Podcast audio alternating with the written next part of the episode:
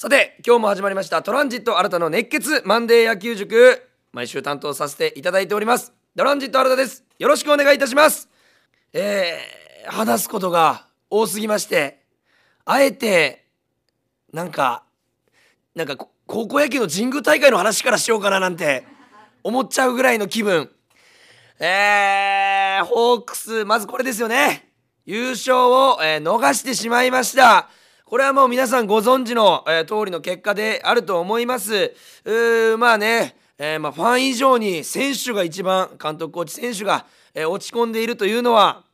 まあ、落ち込んでいるというかショックですし、えー、まあ、シンプルに後悔が残ると。言ったようなの表情そしてコメントからも伺えるです、伺いますですからこの僕たちはやっぱりこの選手たちのまあ応援しかできないという立場ですけどもまあ、ファンの皆さんは応援する立場。えでも僕はここを応援してほしいとかえこういうところいいとこでした。でもこういうところがえ実は負けにつながったんじゃないかなっていうのをあえて厳しくそして野球を好きな立場野球を知ってる立場からして皆さんにお届けする仲介役にえ今日はなれればなと思います。時にはちょっと厳しい言葉になることもあるかもしれませんが皆さんえー、ねこの今日も30分聞いていただきたいなというのはあります。ただ一番言いたいのは SNS インスタツイッターをはじめさまざまな言葉が飛び交ってます。例えばあそこで、えー、誰々使うべきだったんじゃないかとかあの一球が、えー、まあ命取りになったんじゃないか、えー、こんなのありえない。まあ言うのは皆さん自由ですけども一番きついのは戦ってる選手たちと試合をしてるのは選手たち、えー、そこにまあとやかく言うことはあ基本的にはえー、まあ愛のね言葉ならいいんですけども無責任な発言は僕はやめてほしいなというのがまず一つあります。143試合目昨日の優勝決定戦の天王山だけを見て143試合目だけ見て、えー、好きな勝手なこと言ってる人いますけども143試合を見てえー、それでも僕たちは言っていい言ってはいけないギリギリの権利を持っているぐらいの立場だと思いますので皆さん十分にね SNS のこの使い方とかには注意していただきたい近年問題になっておりますから、まあ、ホークスがね優勝を逃したことから、まあ、なぜか SNS の話になっちゃいましたけどもそれぐらい本当に僕僕も気持ちがこう高ぶってますし、えー、悔しいという気持ちはあります。それ以上に選手たちが悔しいという気持ちはありますのでそこを皆さん理解していただいてただ CS 日本シリーズありますので我々は切り替えてしっかり応援していくという立場でございます、えー、今日もねしっかり解説していきたいと思います。ただホークスの皆さん優勝は逃しましたがとりあえずレギュラーシーズン1年間お疲れ様でございました。そしてファンの皆様もしっかり応援、えー、してくれたということで皆様も1年間お疲れ様でした。CS 日本シリーズありますのでしっかりこれからもよろしくお願いいたします。そして今日もですねメールが、えー、来ております。えー、ラジオネームごとぞうさんいつもありがとうございます。いやまさかの1週間でしたと。いろいろありすぎてまとまりません。僕もそうです。気持ちを切り替えて CS に臨んでほしいですと。新田さんの振り返りと CS 展望をお願いしますと。珍しいごとぞうさんが落ち込んでる。ねえいつもはこの後藤蔵さんの「これ僕こう思うんですけどもどうですか?」とか、えー、新田さんの「ここをもっと聞かせてほしい」みたいなあるんですけどもさすがにもう文も短いもんねいつもより。後藤蔵さんですらショックを受ける敗戦分かります。後藤蔵さんしっかり振り返らせていただきたいと思います。そして、えー、ラジオネーム空飛ぶペンギンさんから頂いております、えー、ホーム最終戦がしっかり締めくくれていただけに最後の1週間マジック点灯を目の前にこんなに選手たちの苦しい姿を見ることとは思いませんでしたと。チャンスとなる場面で得点につなが、えー、つながらなかったり、えー、守り抜きたいシチュエーションで力みが出てしまったりと。いつものホークスの様子じゃない、えー、こちらもただ応援することしかできず本当につらかったと、えその中でも柳田さんの、えー、ツーベースの時にホームへ迷うことなく帰ってきた、え牧原選手にホークスの真の姿を見たように感じますと。日本一まで、えここからまだまだやってくれるはずと。えー、そして長いレギュラーシーズン143試合を常に全力で駆け抜けてくれたホークスの選手たち。そして熱い1試合1試合を分かりやすく丁寧に解説してくださった新田さん、えー、感謝の気持ちでいっぱいですと。本当にありがとうございます。素晴らしいファンでございます。これがホークスファンなんでございます。僕に対してとかじゃなくてまずは143試合駆け抜けたホークスの選手たちに拍手と。その通りなんでございます。とやかく言うのはそれからなんでございますね。え目指すは8日から始まるクライマックスシリーズファーストステージで躍動するホークスえ選手たちの姿を楽しみにしている目指すは日本一と。メールをもらっております。ありがとうございます。熱い気持ち伝わってきております。そしてラジオネームアート部の千春さんより頂いております。長く険しいシーズンが昨日で終わりましたと。本当に最後まで戦い抜いたホークスの選手たちを誇りに思います。熱血マンデー野球塾のリスナーは素晴らしい人しかいないね。伝わってるわ俺の気持ちが。嬉しい。昨夜は泣きましたと。やけ食いもしました。食っていいよ。何が悲しいのか、えー、負けたこと優勝できなかったこと。いいえそんなことではありません。ここまで満身創痍の中必死に戦ってきた選手たちの血のにじむような努力が報われなかったことに涙しましたと。素晴らしい。本当にその通りでございます。まだまだ勝負は終わっていません。CS リベンジ。この悔しさをバネにしてクライマックスシリーズに挑んで2位から日本一になったこともある。今日から切り替えて CS も全力で応援していきましょうと、えー、今シーズンは新田さんがポッドキャストで1試合ずつ丁寧に解説してくださるおかげで野球のワンプレー。一つ一つに意味があること。ミスやファインプレーにも伏線があったり。後のこの試合につながっていくなど野球の醍醐味をより深く知ることができました。最後まで諦めずクライマックスを勝ち抜いて日本シリーズの解説まで熱血野球場が聞けることを楽しみにしていますと。なぜか僕が泣きそうになっております。本当に嬉しいこんなにこのメールを読む前に冒頭で僕は言っちゃいましたけども本当にねこのね、え、リスナーさん、え、僕がこの熱血マンデー野球塾を代表する、え、リスナーさんたちに気持ちが伝わっていることが非常に嬉しいですしまずは選手たちお疲れ様でしたと。なんならなんならというかなぜかというと僕たちがそれで熱くなった。そして感動させてもらった。そして野球で誰かと会話できたと。このことに対してまず感謝を述べるべきなんです。そして僕は立場上そして野球が好きな上今からしっかりと解説させていただくという運びになっております。今日も声が枯れちまいそうですけどもしっかりと解説させていただきまして CS 日本一につながる日本シリーズにつながる解説になればと思います。今日もたっぷり話させていただきます。それでは始めましょう。プレイボール。トランジット新たの熱血マンデー野球塾。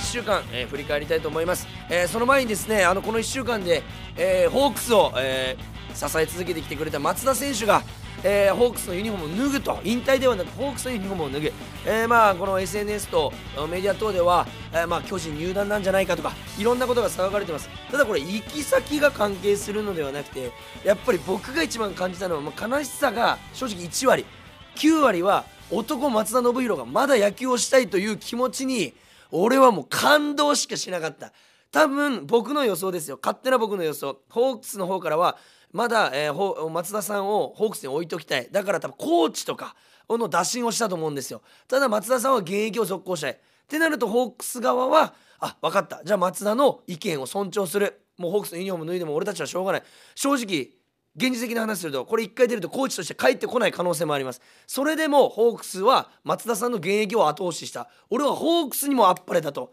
いうふうに思いますしそれで松田さんは分かった頑張ると。他の球団でもやる。だって球団が決まらない可能性があるんですよ。一度抜けたら。えー、前、えー、巨人の村田修一さんもそうでした。そこから独立リーグに行って2度 NPB に戻ってくることはなかった。こういうこともありえるのに現役続行を、えー、希望したと。僕はまずそこに心が温まったし野球人としての本当に上辺だけじゃない熱男というか熱い男だなというふうに感じて感動しました。そして本当にあのホークスをね、えー、支え続けてきてくれて今回優勝を逃しました。最終戦で優勝が前回決まったのが2014年対オリックスとの PayPay ドームの試合サヨナラヒットを打ったのは松田さんでございました。本当にね記憶に新しいと思いますけども、えー、僕はねやっぱりプレーもそうですけどねやっぱ気持ち声でチームを引っ張ったというのが一番ホークスにとって大きな財産になったんじゃないかなというふうに思います。それを見て育ってきた選手たくさんいます、えー、今だったら海野さんとか、えーえー、はじめ柳田さんもテンションが高かったりとか。そういうのって本当に松田さんが継承してきた本当に松田イズムが今でも受け継がれているプライベートでお世話になっている牧原さんが常日頃言います。松田さんには頭が上がらないと。それはなぜかというとあの人がいなかったらホークスじゃないんだと。あの人チームをあの技術的にも引っ張るけどとにかくいるといないとではもうベンチの盛り上がり方が違うんだと。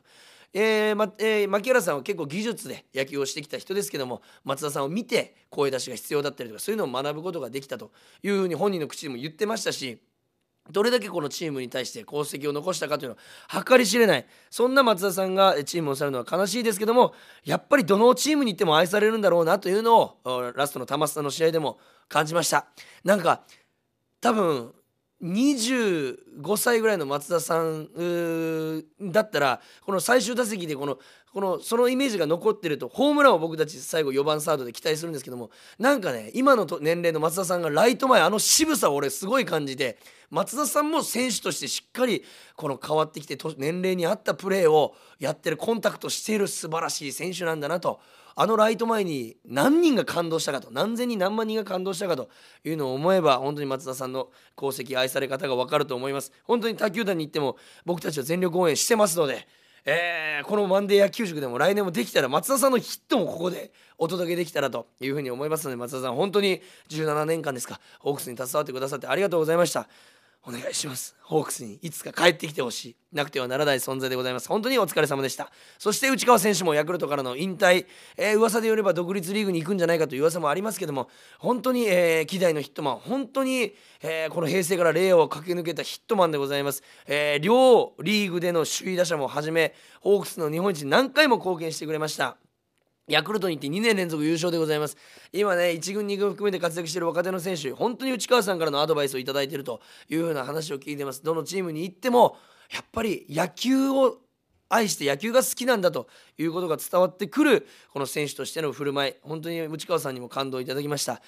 内川さんもホークスに戻ってきていただきたいという思いはあります。本当にお二方、えー、どうもお疲れ様でございました、えー、若手はそれを見ておりますので若手の活躍にも期待したいというふうに思います。1試合も内容に入らずにただいま11分が経過しております。なかなかないね。こんな本当話したいこといっぱいあるんですよ。本当松田さんの話もそうですし本当にあの松田さんが本当すみませんラスト松田さんの話あの松田さんがね、えー、1軍から2軍に落ちると決まった日に実はもうそのホークスを抜けるという決断をしていたんじゃないかと。その日にホークスは例えばギータさんであったら松田さんのバットを使ってバットにキスをして打席に入ったりとか、えー、みんな神妙な面持ちであって試合に臨むけども要所で要所であの熱男魂と言って全選手がヒーローインタビューで熱男魂を口にする。それは選手たちにも伝わっていた。本当松田さんのためにも日本一取りたいという気持ちは今も変わってないと思います。優勝はできませんでしたが日本一を取りたいという気持ちはまだ変わってないはず。だからこそこれからも皆さん応援していきたいなというふうに思います。ここから9月26月曜日の対ロッテ戦。覚えてますか皆さん？9月26月曜日。一応ねロッテと試合してたんですよ。昨日のね試合では本当に皆さん頭いっぱいかと思いますがまあ最初は序盤はサクサクといきたいところですけども今スタッフさんにこのノートを見せますと分かりますか？この白いところがもうないんですよ。もう本当に話したいこといっぱいあります。サクサクと いかしていただきます。まず9月26日 月曜日対ロッテ戦2対1で勝利しました。この時点でマジックが減る、えー、勝ち投手は藤井さんになって西武がモイネロさんにつきました、えー、先発ピッチャー東山さん。6回途中4安打1失点。96球ということで何が一番良かったか先頭をきっちりアウトにできていたんですね。1回か2回は出したんですけどもしっかりと切って先頭を、え切っていた。そして無駄なフォアボールが全くなかった。ま、っすぐも伸びていましたしさらにリリーフが自分の役割を果たしてくれて1失点2対1と終盤戦で、えー、こんなに渋い試合ができるというのは、えチームの力が衰えていないということ。CS えそして日本シリーズにつながる1試合だったと思います、え打線はこの相手のピッチャー佐々木朗希さんだったんですよね。今年完全試合達成しました。あと1本が出なかったんですけども、えー、5回裏に三森さんがヒットで出た後2投3投と決めたんですね。ここが、えー、今日のキー。そしてこの後の三森さんの走塁が今日の明暗でございます。三森さんがヒットで出た後2塁3塁に盗塁2個かまして、えー、でワンアウト3塁という状況を作ったんですね。そこで牧原さんが打席に入る。で牧原さん三振しちゃうんですけども三振したショートバウンドの球をキャッチャーが前に弾く松川さんが前に弾く瞬間に三森さんがホームをついて、えー、1点取ったんです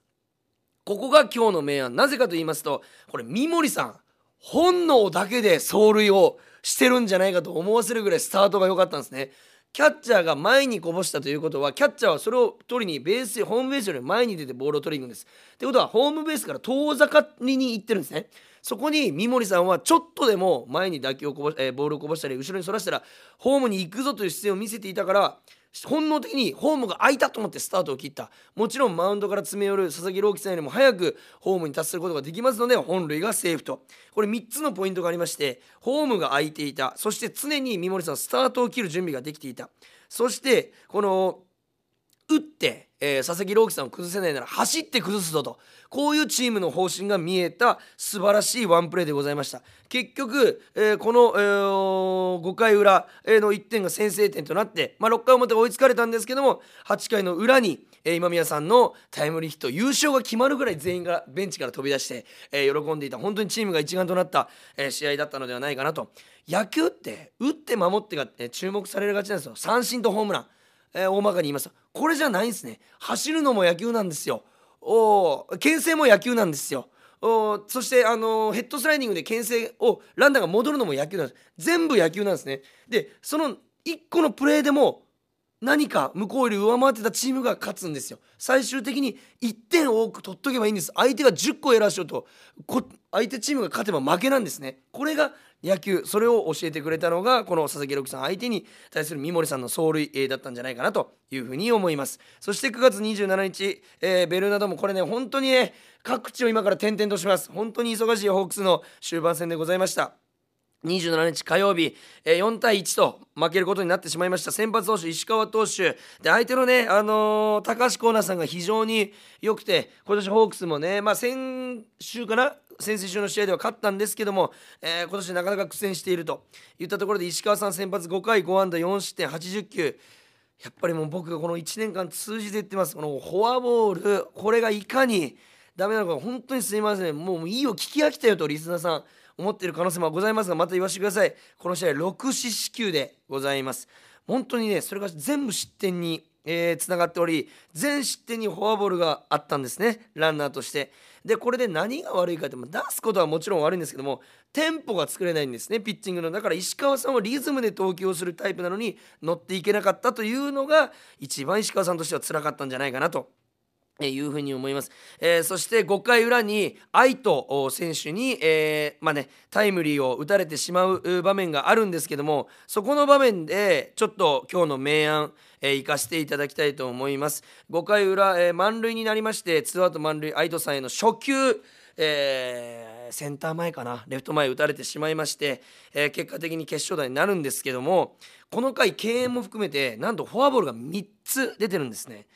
これで何が悪いかと言いますと本来このツーアウト満塁で愛斗さん勝負強いってなるとボールから入ってボール気味の球から入って様子を伺いたいんですよ。なのに1球ボール投げちゃうともうあと3球しかボール投げれない2球しか投げれない。ってなるとフォアボールの危険性がまた出てくるから初球をストライクで入るしかなかったんですね。ってなったらバッターチャンス初球ストライク絶対振ります。ってなると愛斗さんの集中力が上回って、えー、まあ結果的に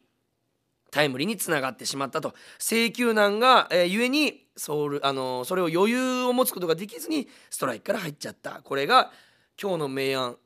1つ目とさせてください。実はこの試合もう1つ明暗があってまだ逆転。できる流れを逆転できるシーンがございまして、えー、打線なんですけどもこれ6回表ですね、えー、まあ今それまでにチャンスを作るも自滅でなかなか点が入ってなかった4回表とかノーアウト1、2塁で4番、5番、6番が凡退と。なかなかこのリズムに乗れなかった中で6回表、えー、4-0と負けてる状態。どうしてもまず1点が欲しいという状況でノーアウトでシュートさんがヒットで出塁する素晴らしい流れを作ってくれたんですけども今日の明暗2つ目。ノーアウト1塁。4点差なのに周東さんが盗塁をしてアウトになっちゃったんですよ。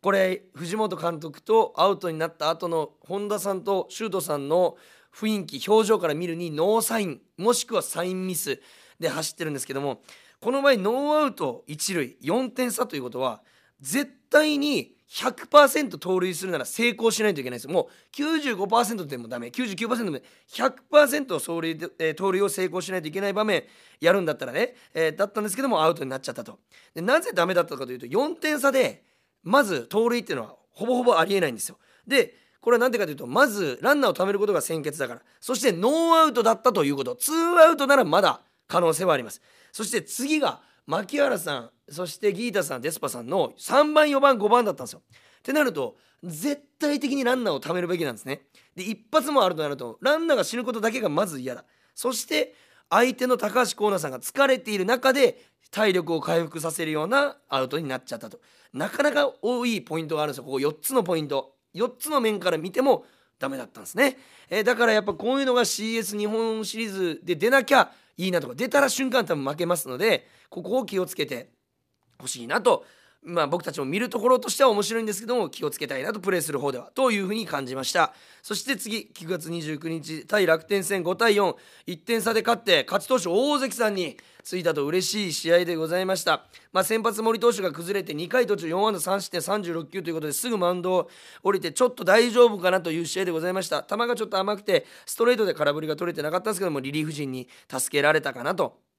いう試合でございました。ただ打線が1回表に集中打を放ちましてなんと1回一挙4得点と 素晴らしい、えー、攻撃を見せてくれました。これね1回表に集中打あ、まあ、先制点を取る。これはなぜ大事かと言いますとこれホームではなく特にこの試合アウェー。アウェーの試合って相手に基本的に流れがあると思った方がいいんですよ。始まった時点で1-0か2-0で負けてるぐらいの感覚。0-0ではなく。という感覚なんですけども1回表にえー、先制するとそれが一気に変わるんですね。一気に形勢逆転するチャンスなんです。なんで1回の攻撃が特に大事といったところで、えー、まあ 1回に4点取れたというのが非常にでかかった。そして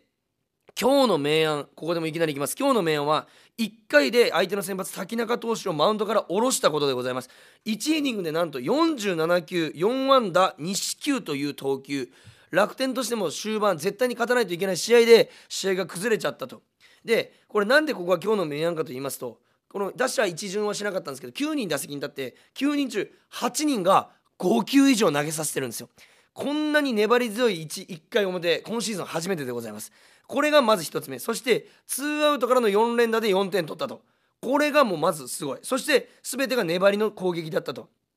これが今日の明暗でございます。もう滝中投手をマウンドから下ろしたこと。その最大の目的っていうかその最大の効果結果が楽天この後リリーフで6人投げてるんですけど皆さん考えてください。7人投げるのと全部で。全部で2人しか投げないのって悪いピッチャーが出てくる確率って絶対7人投げた方が多いじゃないですか。絶対に調子が悪いピッチャーがいるはずなんですよその中に。7人全員いい調子なんてなかなかない。その中で6人も今回投げれば誰かが悪いその間悪い投手から点を取ればいいんですね。でそう考えた時に後に投げた6人中、えー、安楽投手が安定しておらず安楽さんから1点取ってそれが結果的に決勝点と。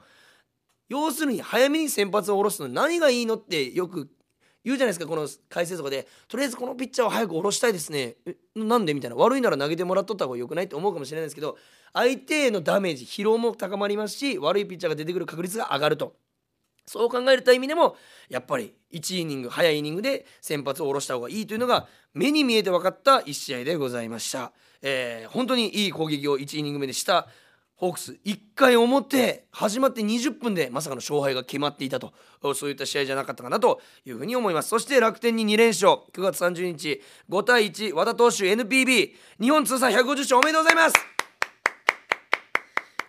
もう今の拍手から見ても分かります。もう女性スタッフの拍手ありましたけども本当に女性人気がね本当に若い頃より多くなっているような僕イメージあるんです。特にね女性人気。もちろん男性人気もありますけど最年長での NPB150 勝達成。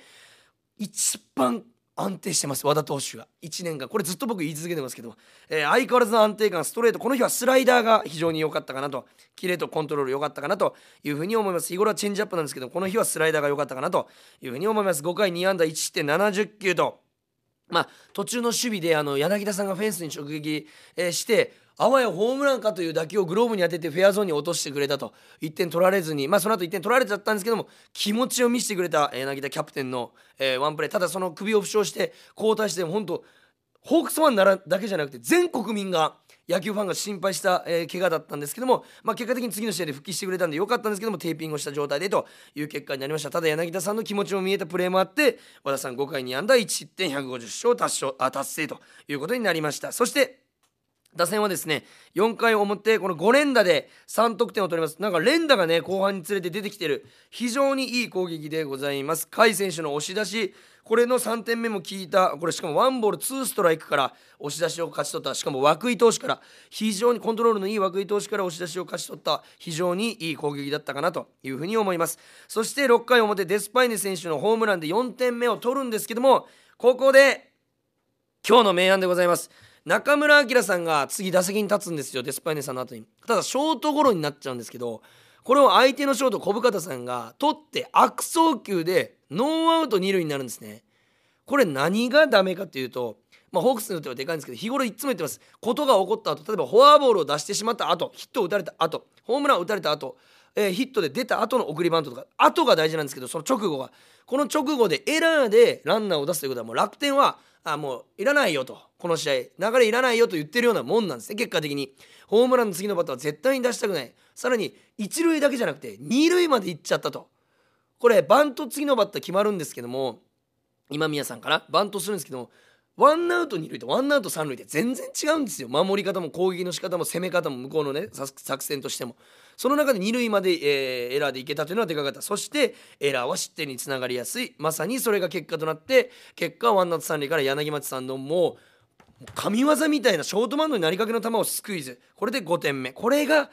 実際の決勝点は4回表の2点目だったんですけど俺はもうこれが決勝点だなと。もう楽天がお手上げ。もう参りましたと言った1点だったんじゃないかなというふうに思います。エラーとフォアボールが失点につながる。ここまで綺麗にそれが、えー、成り立っている試合でございます。そしてこの試合でマジック1になってオリックスが負ければもしくは引き分ければというところだったんですけどもここでもオリックスが勝って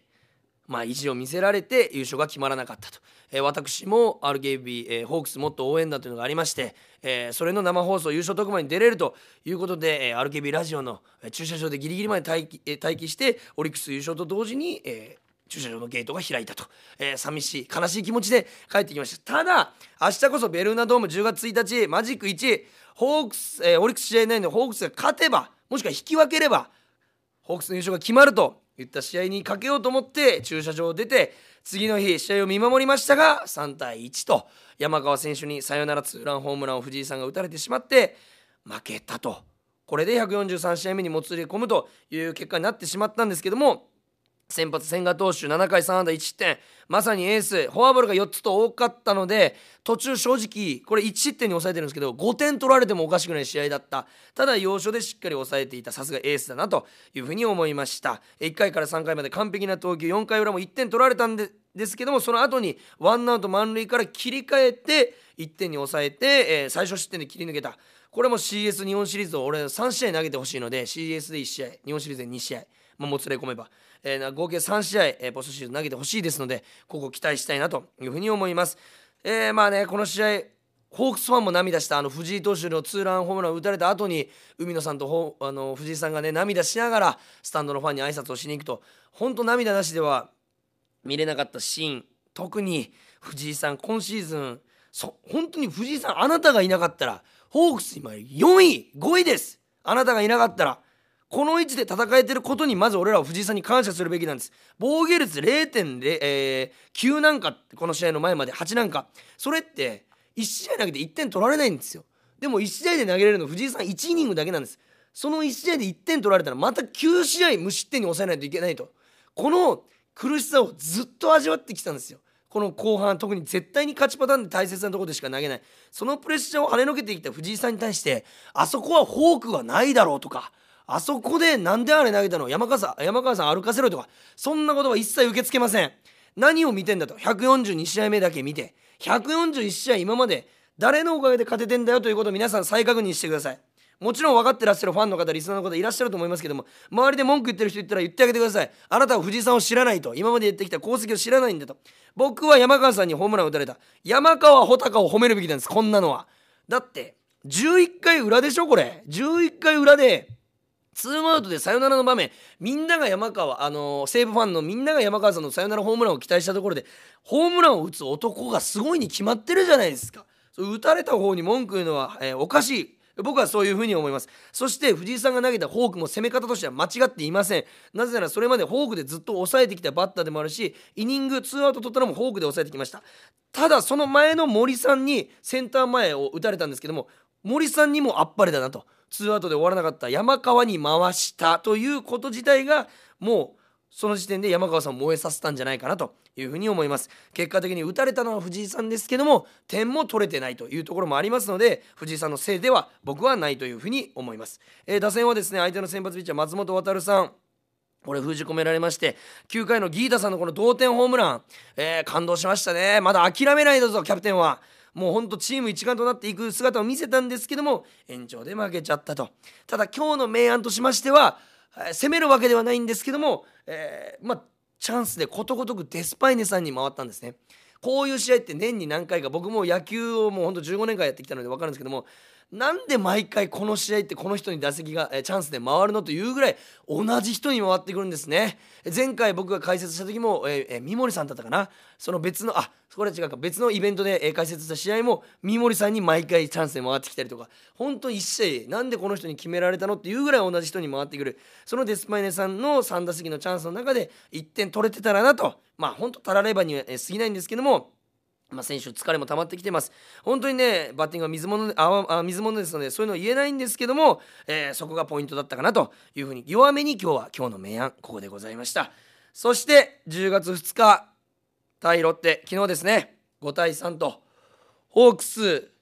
負け、えー、ホークスが勝つ優勝決定ホークスが引き分ける優勝決定ホークスが負けてもオリックスが負けか引き分けで、えー、優勝決定9分の1かなの確率で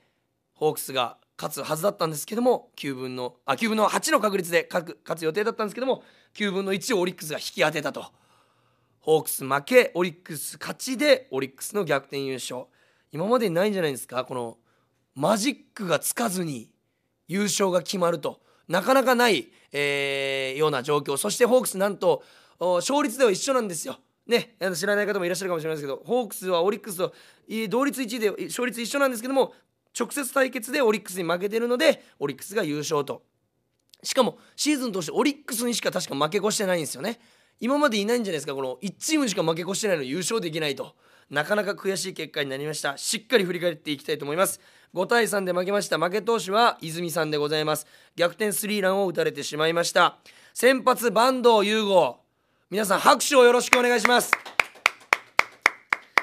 素晴らしいピッチング。もちろんピンチも背負いました。ランナーも出しました。フォアボールも出しました。5回4安打。無失点。こんな大事な試合で一番大事なのは無失点だということなんですね。結局ピッチャーって0点で抑えてくればいい話なんですよ。これ無失点で抑えてきた坂東さん。最後打たれて泉さんが泣き崩れる中肩を支えてました。そこまでもできる男。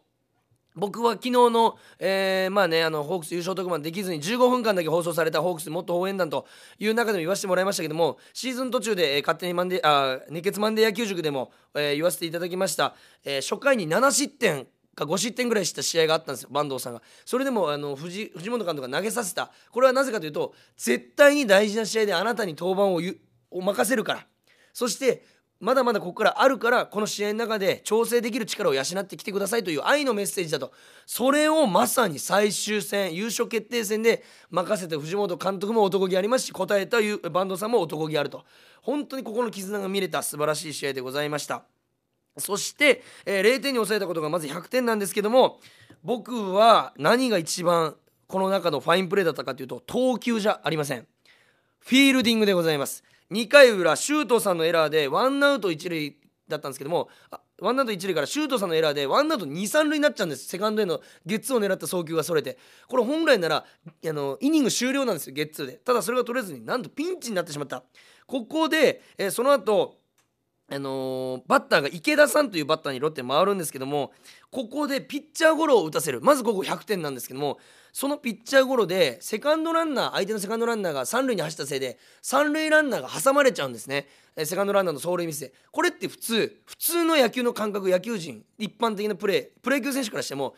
ピッチャーはピッチャーゴロ取ったらまずはサードに持っていくかサードに投げるんです。なぜならそこランナーが溜まってるから前のランナーからアウトにするというのが鉄則なんですよ。ただ坂東さんはおそらく考えていやここで投げても1個しかアウト取れないと。どっちかのランナーは生き残るので。ってなるとまずファーストをアウトにして1個もらうことで二塁ランナーその間に二塁ベースには帰れませんので後ほどそっちもアウトにしたら結果的にゲッツーが取れるんじゃないかと。いう判断の音一塁にまず投げるんですね。この瞬間俺もすみません家で見ててナイスって叫んじゃったんですよ。なぜならゲッツーが取れるチャンスだから。でもなかなかプロ野球でも見れない凄まじいプレーなんですこれって。なかなか貴重なプレー。まずファーストでアウトを取って三塁にファーストから中村晃さんが投げて挟んでタッチアウト。ゲッツー完成。今年一番気持ちいい頭脳を使ったプレーでございました。今日今年一のプレーが俺はここで出たと言ってもいいんじゃないかなというバンドさんの投球ではなく、えー、フィールディングのプレーでございましたこのおかげでダブルプレーが取れたと。ここが特に素晴らしかったんじゃないかなというふうに思います。そしてまあ泉さんが3点甲斐野さんが2点取られてそれが5点ということでございます、えー、もう本当に先ほども言いましたように1シーズン通して言ってます。フォアボールが原因でございます。フォアボールが失点につながっていると。そして打たれた球も高いと。いうところでございます。ロッテもたくさんミスをしてくれていただけにホークスもミスが出ちゃったせいで劣勢になっちゃったのかなと、え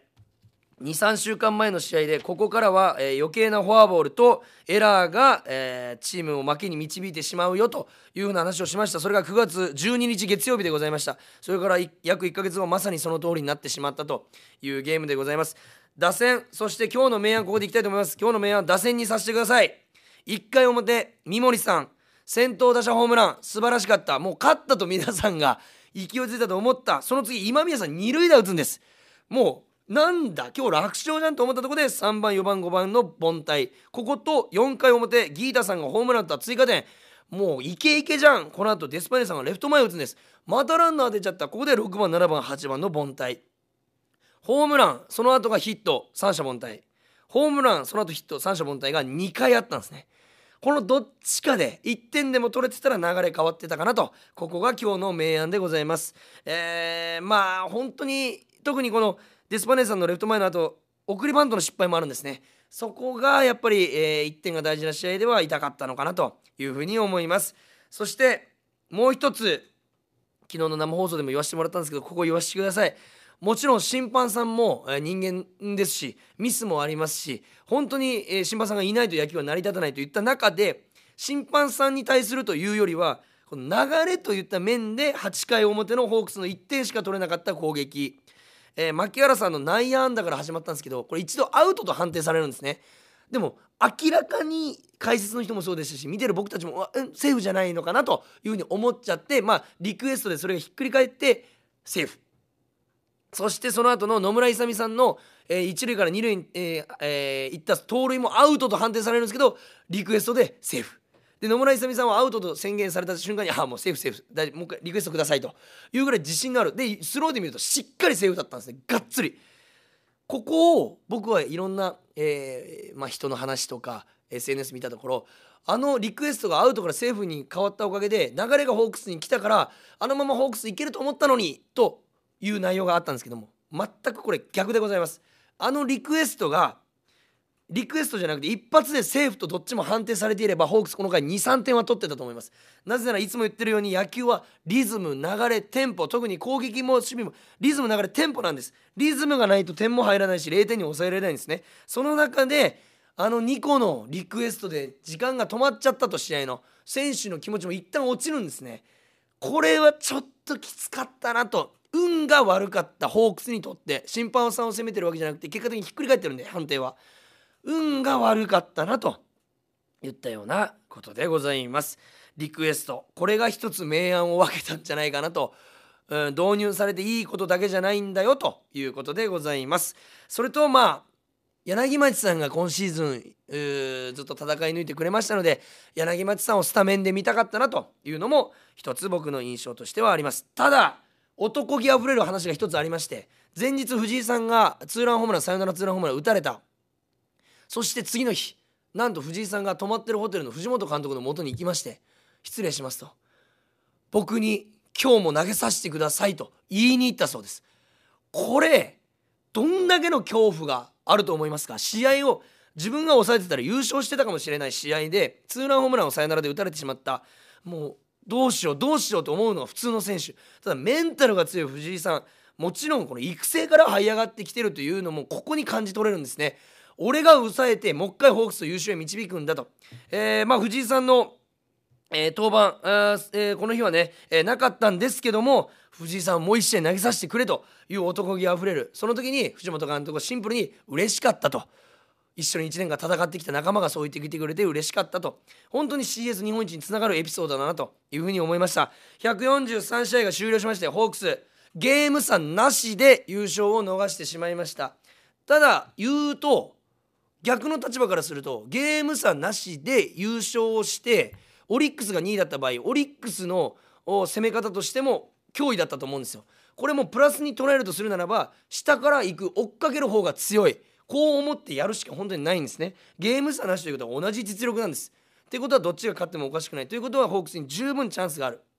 ただホークスは山本由伸さん宮城さんここ苦手としてます。オリックスここ 2, 台2枚看板がいますのでここを絶対に崩さないといけないんですね。そして山崎幸也さんとかあもういらっしゃいます。田島さんもいらっしゃいます。左特にいいピッチャー多いです。ここをどうチームとして打ち崩し打ち崩していけるか。そしてもちろん言うまでもなく吉田正尚を打ち取れるかどうか。どうやってえー、抑えていくか。もしくはもうどうやってフォアボールにしていくか。ここが必要な、えー、ことじゃないかなと思います。まずは西武との、えー、クライマックスシリーズがもう今週の土曜日から始まるということで場所が PayPay ドームでございます。その後勝てば、えー、京セラでオリックスという風な試合になっております。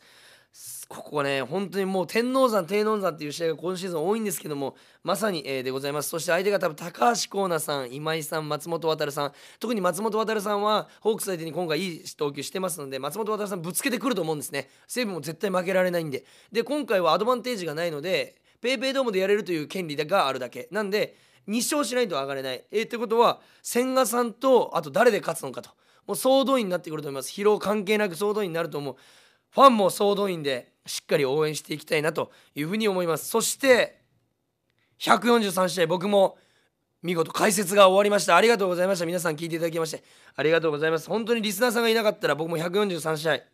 解説できてないと思います。オールスター合わせたら145試合、えー、しっかり解説させていただきました。本当に野球の良さが伝わればと思ってやってきましたけども CS 日本一もさらにもっと熱く野球に対してそして試合に対して選手に対して寄り添って皆さんのリスナーさんにも寄り添って細かい解説ができたらなというふうに思います。143試合目の解説にして41分が経過しております。まだ正直話せます。ただ喉が俺のことをアイシングしてくれと。一回緑茶で冷やさせてくれと言っておりますので皆さんごご覧ということで皆さんもねなかなか野球のことだけで一人喋りで45分聞くことないと思いますんですんませんあの疲れさせたかもしれませんけどもこれぐらい熱い気持ちで僕まだまだいますから皆さんと一緒に日本一になるまで戦っていきましょう、えー、今回もメールいただきました。本当にありがとうございます。熱いリスナーさんそして気持ちが伝わるリスナーさんばっかりで僕も涙が出そうでした。本当に嬉しかった。ありがとうございます。まだまだメール、えー、募集しております。メールアドレスは kor.rkbr.jp kor.rkbr.jp でございます。皆さんからの質問疑問感想ここ解説して何でも構いません。全部受け止めて全部読ませていただきます。皆さんからのメールお待ちしております。そして改めまして143試合聞いていただきありがとうございました。143試合選手たち本当にお疲れ様でした。CS 日本一もうひと踏ん張りでございます。選手ファンと一丸となって日本一目指して頑張っていきましょう。藤井さん悪くないから。CS、えー、藤井さんのせいではないです、えー、CS ここをしっかりと勝ち抜いて日本一になるまでもうちょっと藤井さんの力が欲しいです。ここを貸してください。特に藤井さん涙がすみません。印象に残ったので藤井さんに対して一言言わせていただきました。皆さんも一丸となって戦って日本一目指していきましょう。それでは今週もただいま42分30秒でございます。聞いてくださってありがとうございました。ゲームセット